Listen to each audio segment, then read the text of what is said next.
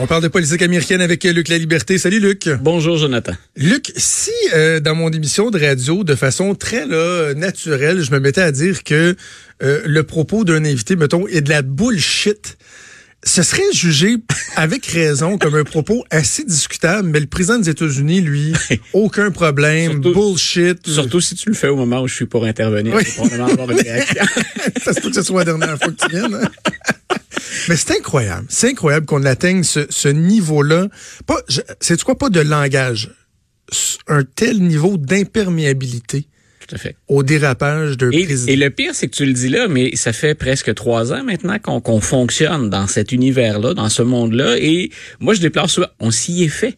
C'est ça. Euh, écoute, je, je lisais il y a pas très longtemps, puis c'est- c'est c'est même presque amusant, mais euh, des présidents vulgaires ou mal engueulés, impolis, il y en a eu plusieurs dans l'histoire américaine. Il y en a eu quelques-uns, puis il y en a eu, il y en a même qui déclassaient Donald Trump. Mais c'est l'aisance avec laquelle maintenant publiquement on peut faire ça. Habituellement, on s'entendait pour dire il y a un langage plus officiel ou il y a un langage où grosso modo on, on achète la paix ou on tente de réconcilier, de rassembler. Mais dans l'intimité, un président pouvait se laisser aller. Et, et c'est parfois ce qu'on fait encore. Et on regarde la politique québécoise ici. J'imagine les politiciens de tous les partis à un certain moment en avoir hein, la, la- la cocotte minute Ouais. qui est au bord de sauter. M. Trump le fait tout naturellement, spontanément, dans les médias, sur Twitter.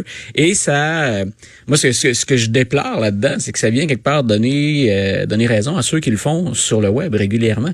Le niveau de conversation, mais le, le- le- degré d'insulte ou l'intensité des discussions, c'est souvent particulièrement spectaculaire, mais dans le mauvais sens. Et, et on s'est presque habitué à ça de la part du président. On s'attend pas à ce qu'il sorte un moment donné en disant, écoutez, respectons les opinions des autres. Vous ne pensez pas comme moi, mais euh, non. Spontanément, on s'en va vers l'insulte, vers les, les, les gros mots, les injures, le discours. Ouais. C'est fascinant quelque part. Euh, Moi, j'ai hâte de voir comme historien dans quelques années quel regard on va porter sur la période actuelle. Assurément. OK, euh, on s'attendra pas trop longtemps à Oui. Donald Trump.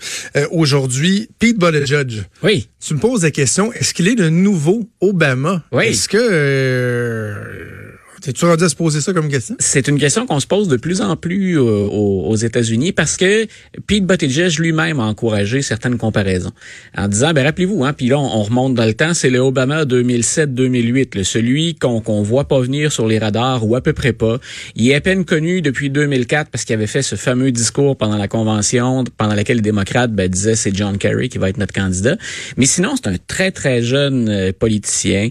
Euh, c'est quelqu'un, on s'amusait à le faire aussi avec Buttigieg, qui a un nom qui est à peu près imprononçable. Ouais. Barack Hussein Obama. Ah, au début, hein, Oba- Obama l'a déjà Bar- dit à la blague. Barack, ben, écoute, C'était pas un nom prédestiné pour devenir président des États-Unis.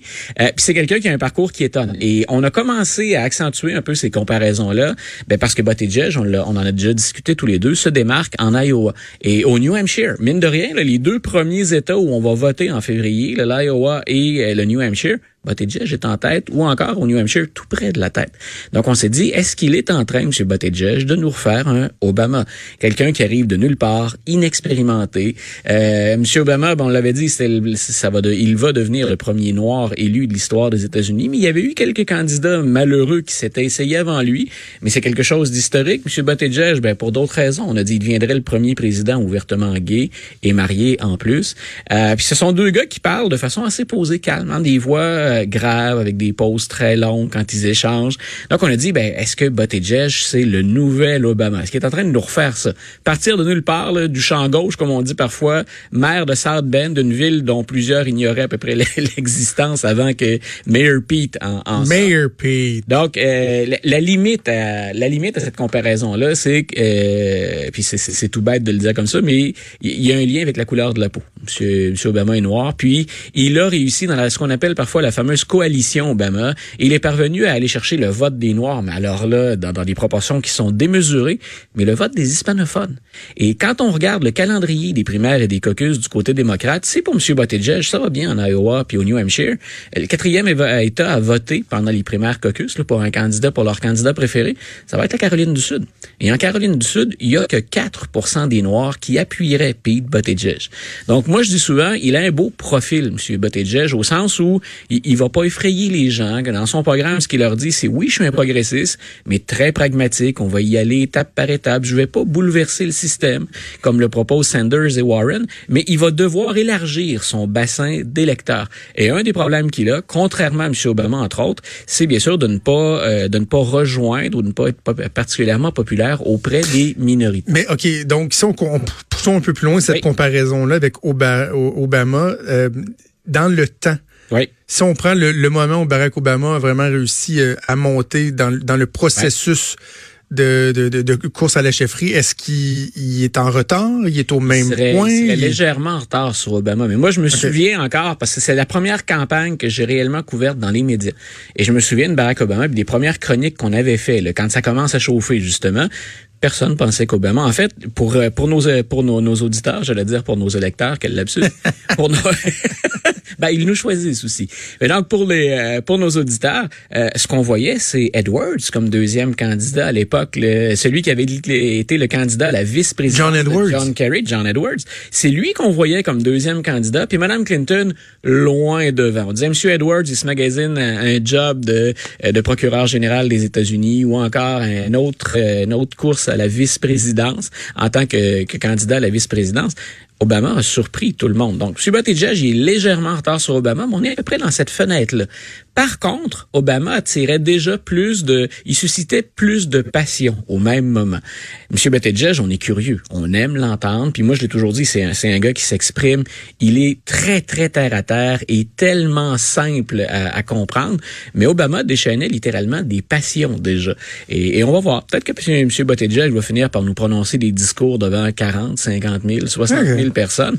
Mais rappelle-toi, la folie Obama, c'était démesuré. Ben oui. on, écoute, c'était, c'était rien de moins que le sauveur et le messie. Puis dans le système politique américain, vous auriez beau avoir les qualités d'un messie, parvenir à faire le boulot ou à accomplir le travail, c'est à peu près impossible. Il y a trop de, de, de poids et de contrepoids. faut avoir, bien sûr, la Chambre et le Sénat de notre côté. Mais on n'en est pas encore là pour Buttigieg. Et s'il y, y, a une chose sur laquelle il doit travailler, puis il prend des notes. Il est studieux, M. Buttigieg. Son équipe est très bonne aussi. Euh, il va élargir sa base électorale. S'il veut dépasser clairement au plan national les trois meneurs actuellement, parce que Joe Biden, au plan national, est toujours en tête, mm-hmm. ben, il doit convaincre plus d'hispanophones, plus de Noirs de voter pour lui. Anecdote. Tu sais que quand le soir où Barack Obama a été élu en 2008, le lendemain matin, qu'est-ce qui se passait? Déclenchement d'élections provinciales. Oui. Moi, je travaillais pour M. Charren. couché le soir, ben, ma blonde était en stage en Gaspésie, on n'avait pas d'enfant. Je suis tout seul, là, puis là, t'es bien stressé parce que le lendemain, c'est le déclenchement de la campagne. Et là, on voit l'histoire se faire devant nos yeux. Obama, son discours de Chicago, c'était à Chicago, il me semble, où il y avait des, des, des, dizaines et des dizaines de milliers le soir de, de, de l'élection. Et là, tu, tu pouvais pas avoir plus grande dose de motivation que ça. Là. Ah non, c'était. Nous on partait en campagne le lendemain matin. Là. Mais tu vois, quand, quand, on, parle d'événements historiques, là, tu te souviens exactement de ce que tu faisais, de ce que tu pensais. C'est la même chose. Écoute, j'étais, on a écouté ce discours-là. Là, le cégep, pour te donner une idée, l'agent de sécurité voulait nous mettre dehors parce que j'étais avec des étudiants. On avait couvert la campagne, on analysait les résultats, puis là, les étudiants ont dit non, nous, on fait l'histoire jusqu'au bout. On veut rester ensemble dans le local pour entendre le premier discours. Ah, ouais. Et je me souviens que c'est le directeur général du collège à l'époque qui était intervenu pour dire non, vous les laissez faire. Il reste dans le cégep. Bravo. Euh, mais ça avait été drôlement impressionnant. Donc, tu vois, je me souviens exactement de ce qu'on faisait. OK, parlons de la Cour suprême maintenant. Tu te questionnes à savoir si elle est encore neutre, si elle est encore objective. Ben, on va avoir de très, très beaux cas à se mettre sous le dent. faut être un peu passionné de la chose parce qu'habituellement, c'est plutôt rare. Un, un peu aride. Oui, c'est un peu aride, mais ma, ma passion à moi, c'est le côté un peu nerd du, du prof et du gars, c'est d'aller même lire les, les jugements, l'argumentaire des deux camps. Euh, je dis les deux camps des gens en passant, mais c'est qu'il y a des juges plus progressistes et des juges plus conservateurs.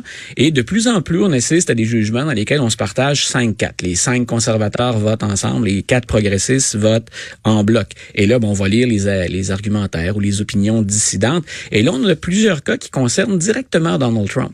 Et non seulement on va voir s'il y a un partage entre les conservateurs et les progressistes, mais il y a des juges qui, personnellement, sont à la limite de ce qu'on pourrait appeler un conflit d'intérêts. Par exemple, on va avoir une cause dans laquelle on va déterminer à la Cour suprême est-ce que l'immunité présidentielle, elle est totale en ce qui concerne la personne du président puis ce qu'il a? Et M. Trump, un des dossiers chauds actuellement, c'est euh, il y a un tribunal d'une cour inférieure qui a dit il doit montrer ses rapports, ses déclarations d'impôts. Il doit les dévoiler.